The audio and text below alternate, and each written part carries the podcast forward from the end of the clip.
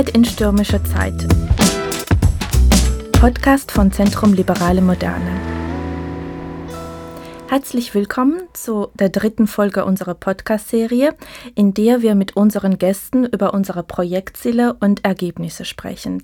Mein Name ist Katja Kikalischwili und ich bin Programmdirektorin beim Zentrum Liberale Moderne für östliche Partnerschaft.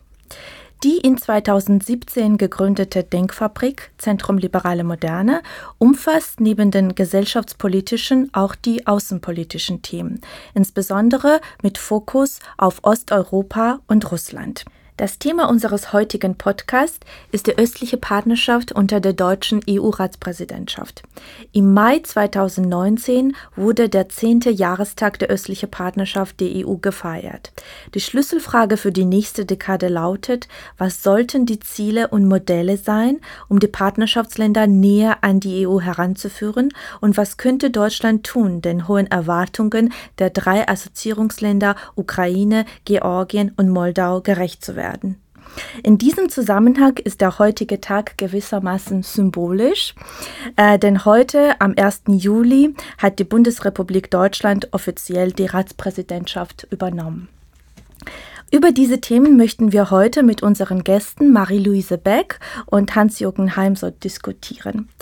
Marie-Louises Herz schlägt seit geraumer Zeit für die osteuropäischen Staaten, die sich mühsam, aber entschlossen von ihrem sowjetischen Erbe befreien möchten.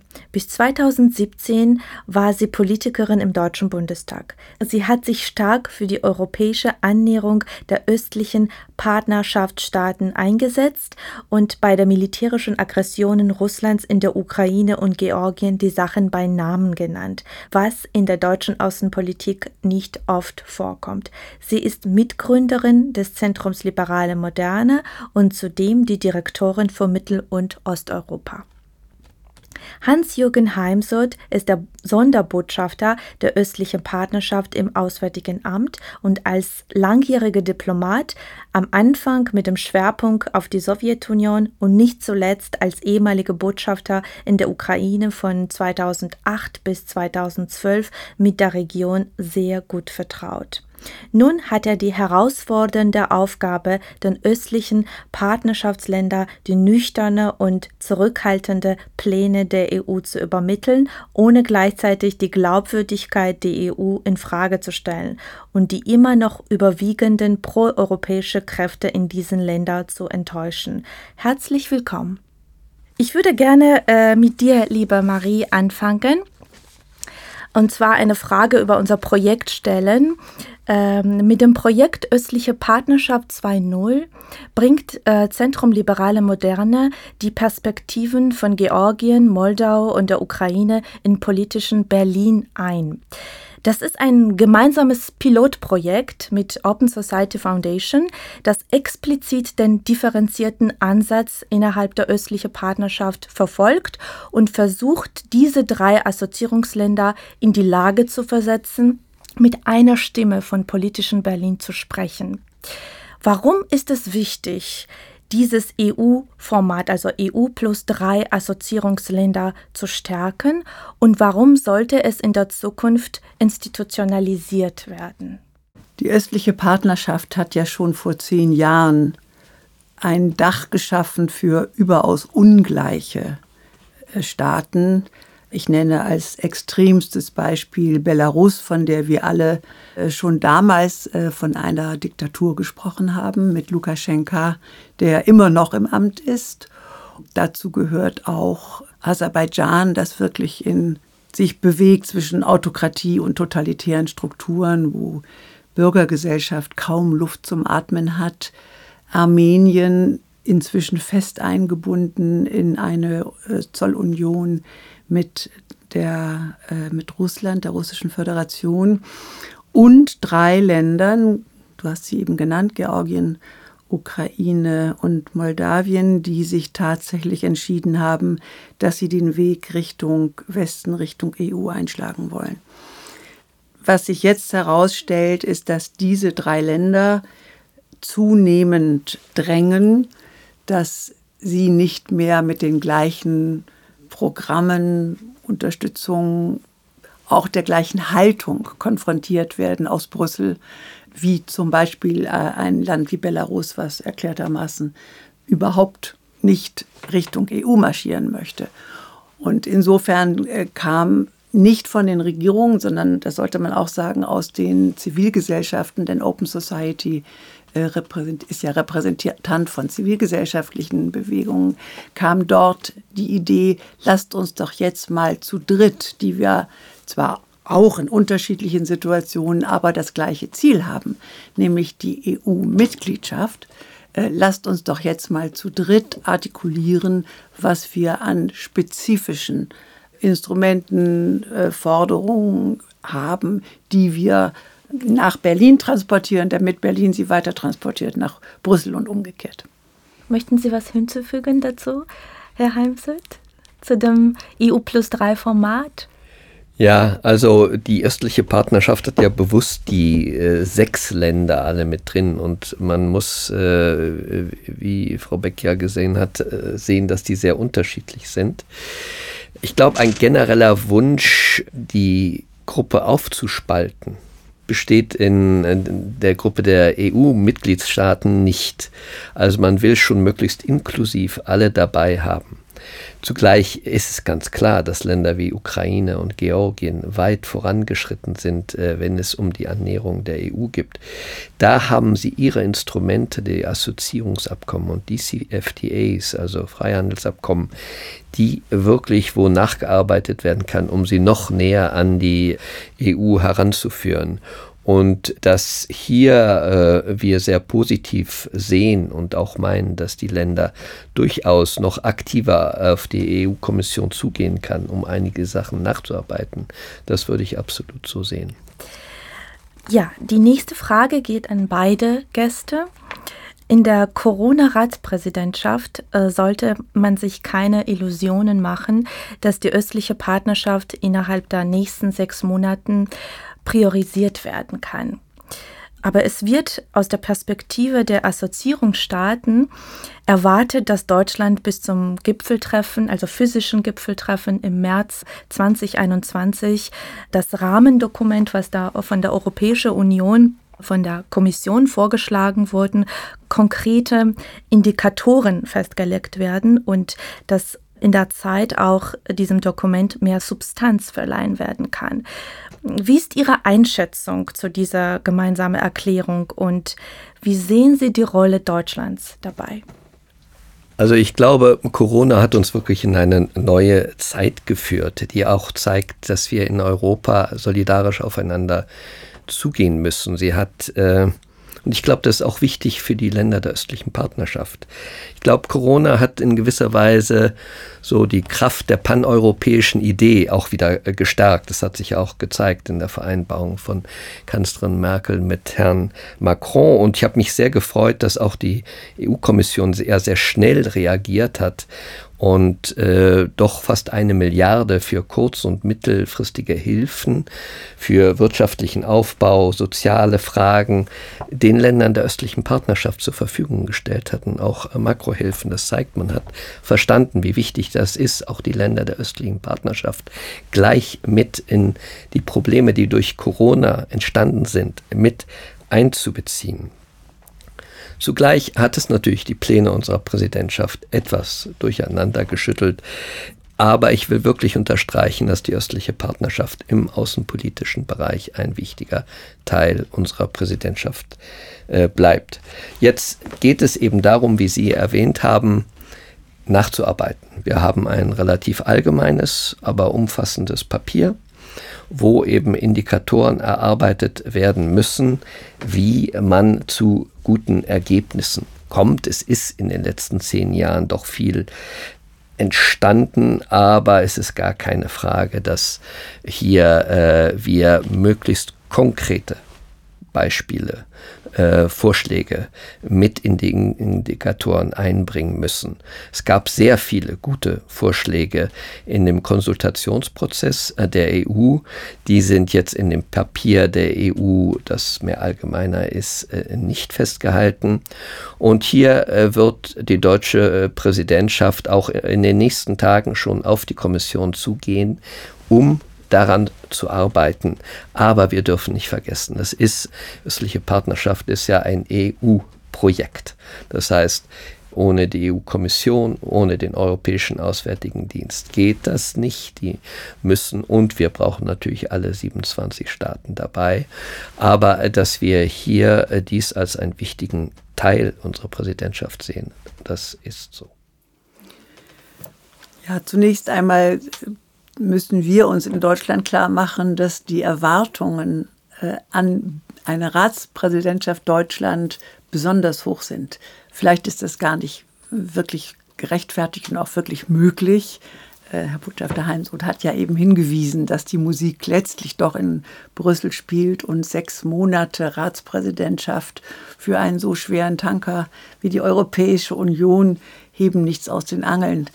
Ähm, nichtsdestotrotz äh, kann man gerade in den Assoziationsländern spüren, dass die Erwartung Berlin ist das Land und die Stimme und hier insbesondere auch die Bundeskanzlerin, die besonders gut verstehen, weshalb wir nach Europa drängen, wie Sie immer sagen, obwohl Sie ja Europa sind. Äh, und Sie sagen Europa und äh, meinen die Europäische Union. Es ist in den Ländern auch sehr wohl bekannt, dass nicht alle EU-Staaten gleichermaßen an ihnen im Osten Interesse haben. Äh, wenn man nach Portugal geht äh, oder nach Spanien geht, ist der mediterrane Raum das politische Feld und Spielfeld, äh, wo das Interesse größer ist, auch die Probleme größer sind. Also insofern ist die Zuschreibung für die Möglichkeiten von Berlin ich würde mal denken, größer als die faktischen Möglichkeiten sind. Tatsächlich ist es aber so, dass in ihrer ersten Erklärung die Bundeskanzlerin die östliche Partnerschaft nicht erwähnt hat. Äh, das ist registriert worden. Äh, nun kann man sagen, Corona überschattet wirklich alles und das ist ja auch tatsächlich so. Äh, es sind ja auch alle Entwicklungen, die eingeleitet worden waren, auf der Stelle zurückgedreht worden. Also ich erinnere mich im September in der Ukraine, dass äh, ein junger Premierminister unglaubliche Erwartungen an Wachstumsraten in die Welt gesetzt hat von 9 Prozent jährlich. Und er war fest davon überzeugt, das sei möglich. Und es, der Start war auch gut. Und jetzt hat die Ukraine in ganz anderem Maße nochmal mit ökonomischen Folgen zu rechnen, die dramatisch sind. Das Gesundheitswesen ist nicht in der Lage, solche Krankheitswellen aufzufangen. Das gilt natürlich für alle Länder der östlichen Partnerschaft. Insofern wird alles überschattet, aber was wir uns dann doch anhören sollten, ist, was aus den insbesondere den zivilgesellschaftlichen Zusammenhängen kommt. Sie reklamieren, dass äh, die innere Entwicklung gerade im Bereich gutes Regieren, Demokratie, Rechtsstaatlichkeit und Justiz dass diese inneren Entwicklungen sehr schleppend vorangehen, zum Teil auch rückwärts gehen und dass sie sich da erhoffen, dass Deutschland als Ratspräsident zusammen mit Brüssel effektivere Instrumente entwickelt, um diese Demokratisierungsprozesse in den Ländern zu stärken und voranzutreiben. Das ist eine starke Herausforderung.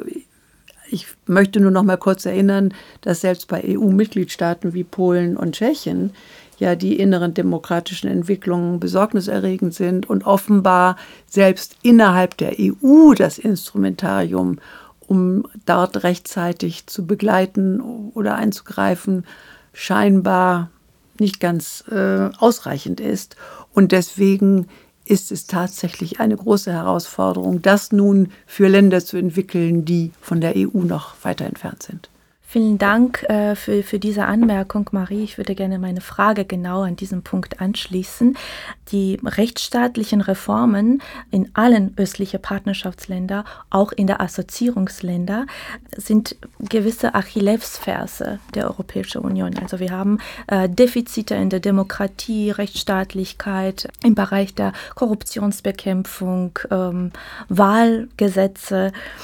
Und das ist schon seit ähm, 90er Jahren, also nach dem Erlangen der Unabhängigkeit diesen Länder, äh, dieses Prozess zu beobachten.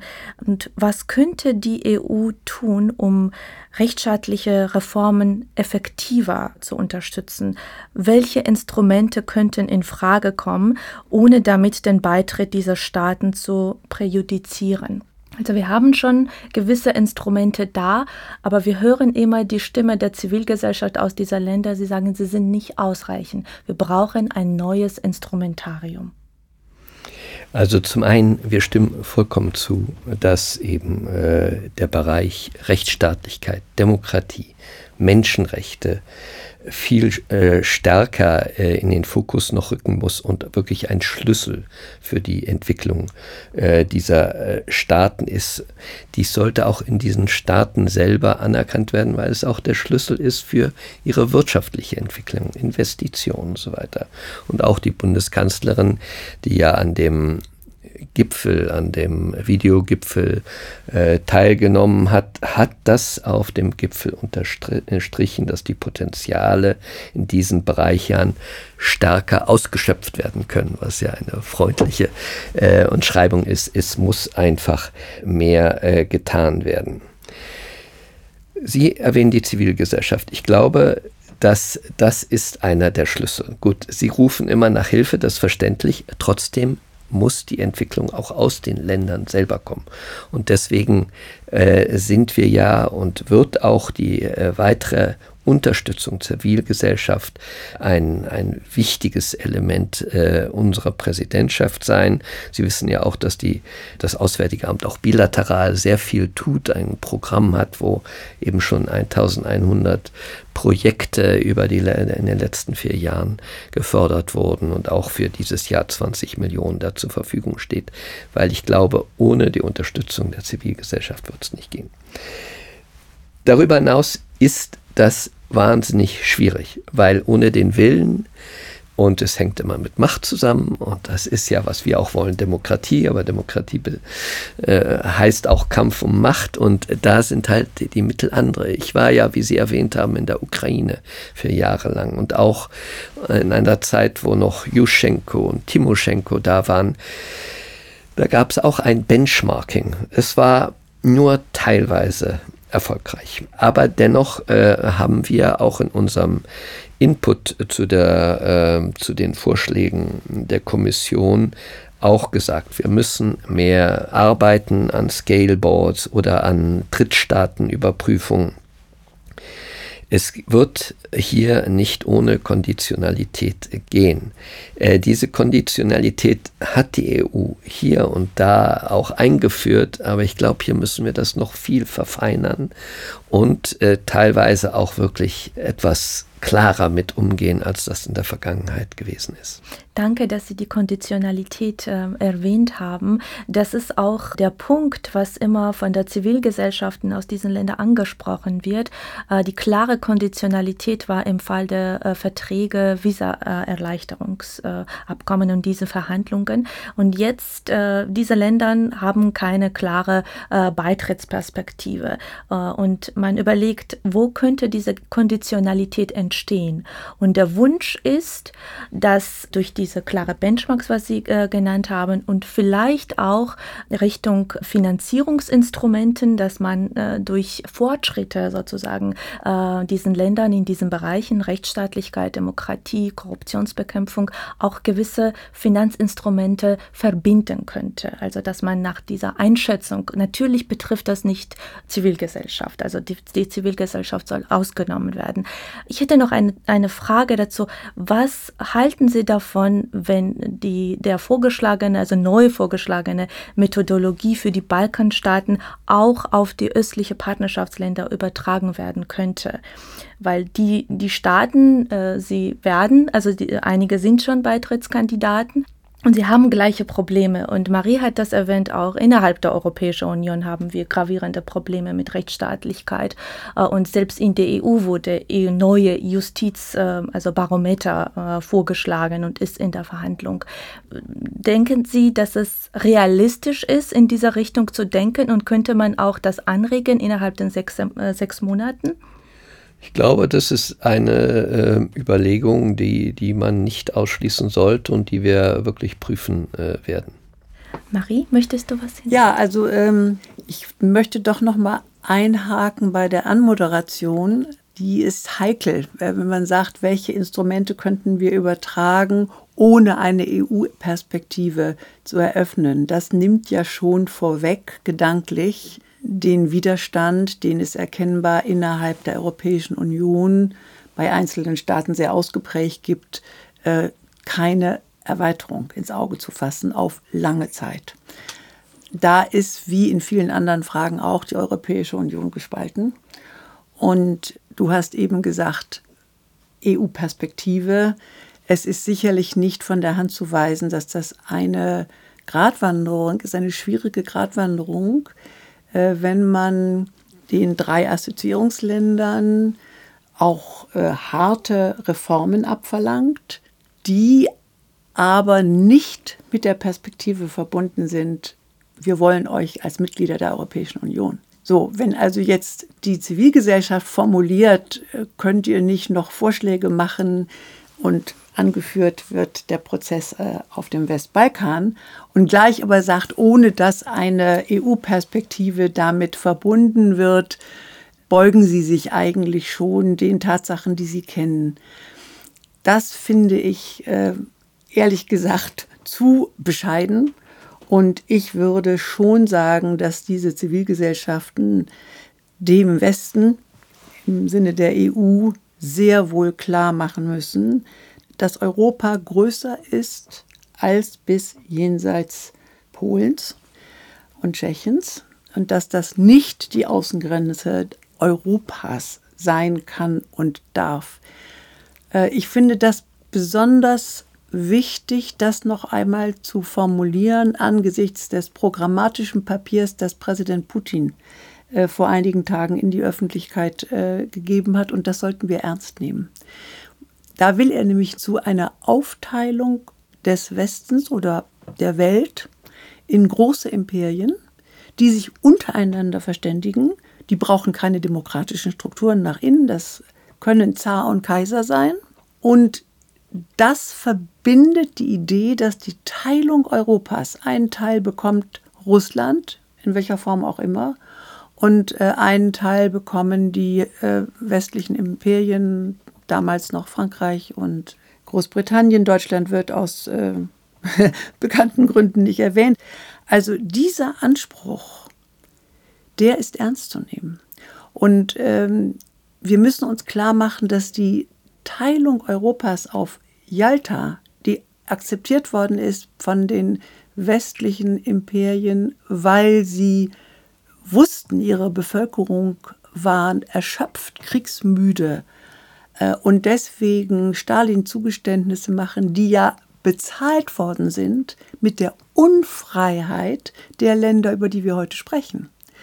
Äh, das, finde ich, sollte als politische Debatte nicht weggegeben werden, sondern der Anspruch, dass auch die Idee der Europäischen Union, und das drückt der Artikel 49 aus, tatsächlich die ist Europa, Europa zu vereinen, und das heißt das geografische Europa, äh, die verträgt sich nicht mit einem Akzeptieren von Macht Machtansprüchen, imperialen Machtansprüchen aus dem Kreml.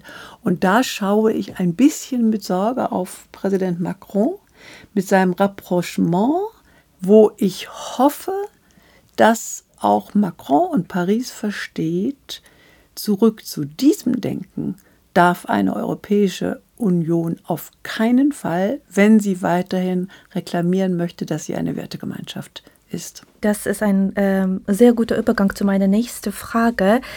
Zwar neben der Rechtsstaatlichkeit und Demokratie ist die Frage der Zusammenarbeit im Bereich der Sicherheit von großer Bedeutung, was innerhalb der Mitgliedstaaten, wie Marie das äh, sehr deutlich gesagt hat, insbesondere von Frankreich, höchst umstritten ist. Und diese genannte gemeinsame Erklärung der Kommission enthält kaum Passagen dazu und versucht die sicherheitspolitische Dimension zu relativieren. Und jetzt ist die Frage, also Russland-Faktor spielt dort natürlich enorm große Rolle. Und die Frage ist, warum sollte die EU sicherheitspolitische Zusammenarbeit äh, mit den Ländern der östlichen Partnerschaft nicht äh, vernachlässigen? Und welche Gefahren könnte diese Politik sowohl die EU als auch für die EU-Partnerstaaten bringen, insbesondere in der Zeiten von Cyberattacken und Fake News? Also mir ist äh, völlig bewusst, äh, dass die äh, Länder, dass einige äh, Länder der pa äh, östlichen Partnerschaft äh, sich unter einem starken Druck von Desinformationskampagnen und von Cyberangriffen fühlen. Und ich zweifle auch nicht, dass dies ein Bereich ist, der an Bedeutung gewinnen wird. Und ein bisschen so ist es ja auch sehr kurz formuliert in, in dem Papier. Aber man muss halt auch sehen, was ist in Rahmen der östlichen Partnerschaft machbar und was ist nicht machbar. Zum einen will, äh, will die EU nicht, dass die östliche Partnerschaft irgendwie antagonistisch äh, wirkt und sie ist es auch nicht. Ja. Zum anderen muss man doch auch sehen, wo man den äh, Ländern helfen kann. Und da habe ich äh, mich gefreut zu hören, dass die stellvertretende Generaldirektorin Materanova äh, eben vor kurzem auch gesagt hat, dass mit einigen Ländern, dass man nicht nur in der EU äh, sozusagen heute sehr viel Macht, die Instrumente aufzubauen, um Cyberangriffen äh, zu begegnen, aber auch, dass da mit einigen Staaten der östlichen Partnerschaft äh, geredet wird. Daneben steht natürlich das große geopolitische Bild, äh, von dem äh, Marie-Louise Beck eben gesprochen hat und dass eben Putin da eine ganz klare Politik verfolgt mit seinen äh, Fußspuren in der Ukraine, in Georgien, in Moldau, in Armenien gewisserweise auch. Und da stimme ich voll zu, dass es eben keine EU-Politik geben wird die ein neues Jalta akzeptieren wird. Und alle, alles, was getan wird, die dem Putin den Eindruck geben, äh, es könnte eine solche Politik geben, ist meines Erachtens äh, kontraproduktiv und führt auch nirgendwo hin. Ja, zunächst einmal, äh, das ist ja eben auch schon angeklungen, ist der Sicherheitsbegriff weiter zu fassen als militärische äh, Unterstützung.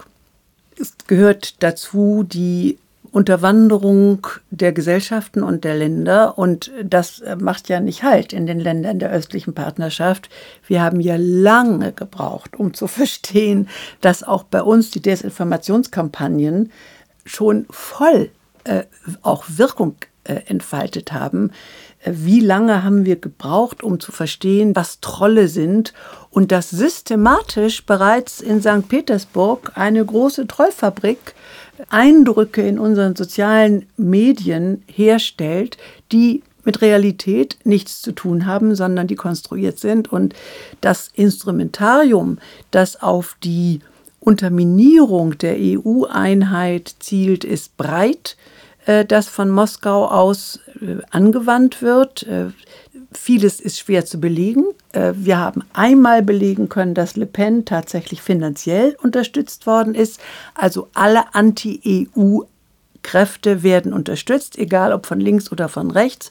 Und auch beim Brexit ist zu vermuten, dass äh, sozusagen der Kreml durchaus äh, da nachgeholfen hat für die Leave-Stimmen. Das ist natürlich für die östliche Partnerschaftsländer und insbesondere die, die den Weg Richtung EU eingeschlagen haben, eine zusätzliche Herausforderung und das ist Soft Security Politik, die auf jeden Fall intelligenter, entschiedener und zum Teil auch weniger naiv angegangen werden sollte, als es lange getan worden ist. Der zweite Punkt bedeutet ähm, die schwierig, schwierige militärische Frage. Äh, wir haben als Westen und Europäische Union vom Tag 1 der russischen Intervention und der Annexion der Krim und auch damals bei Georgien 2008 und Transnistrien, so, da konnten wir noch gar nicht denken in Okkupationskriterien, gesagt, wir werden nicht militärisch antworten. Das hat, ist eine klare Botschaft. Und äh, Das ist auch verstanden worden im Kreml und es ist auch ernst genommen worden. Dann haben wir gesagt, okay, äh, unser Mittel ist äh, das Mittel der Sanktionen. Äh, damit zeigen wir Einigkeit. Das hat den Kreml überrascht. Dass aber dann auf der Münchner Sicherheitskonferenz, wie in diesem Februar, Präsident Macron im Gespräch offen auf der politischen Bühne sagt, also Sanktionen haben nichts gebracht, aber wir können sie trotzdem belassen, wird natürlich verstanden im Kreml. Und wir alle wissen, dass äh, wenn der deutsch-französische Motor stottert, äh, auch die EU stottert. Die Länder der östlichen Partnerschaft brauchen ein geeintes Brüssel als Gegenüber. Ich hoffe, dass Präsident Macron mit seiner Politik des Rapprochement nicht gaullistische äh, Ideen wieder aufgreift, die bedeuten Ferne im transatlantischen Bündnis, so schwer dieser jetzige amerikanische Präsident es uns auch macht, ähm, und Annäherung innerhalb Europas an ein Russland, das autoritär und mafiös, äh, beides miteinander, und mit imperialem Anspruch regiert wird. Denn dafür bezahlen werden als erstes die Länder der östlichen Partnerschaft, die gegen die in, in die EU streben und die baltischen Staaten. Die sind nämlich diejenigen, die und Schweden, die das äh, am deutlichsten erkennen, weil sie wissen, sie sind der Gefahr am nächsten und imperiale Gelüste würden sie am ehesten treffen.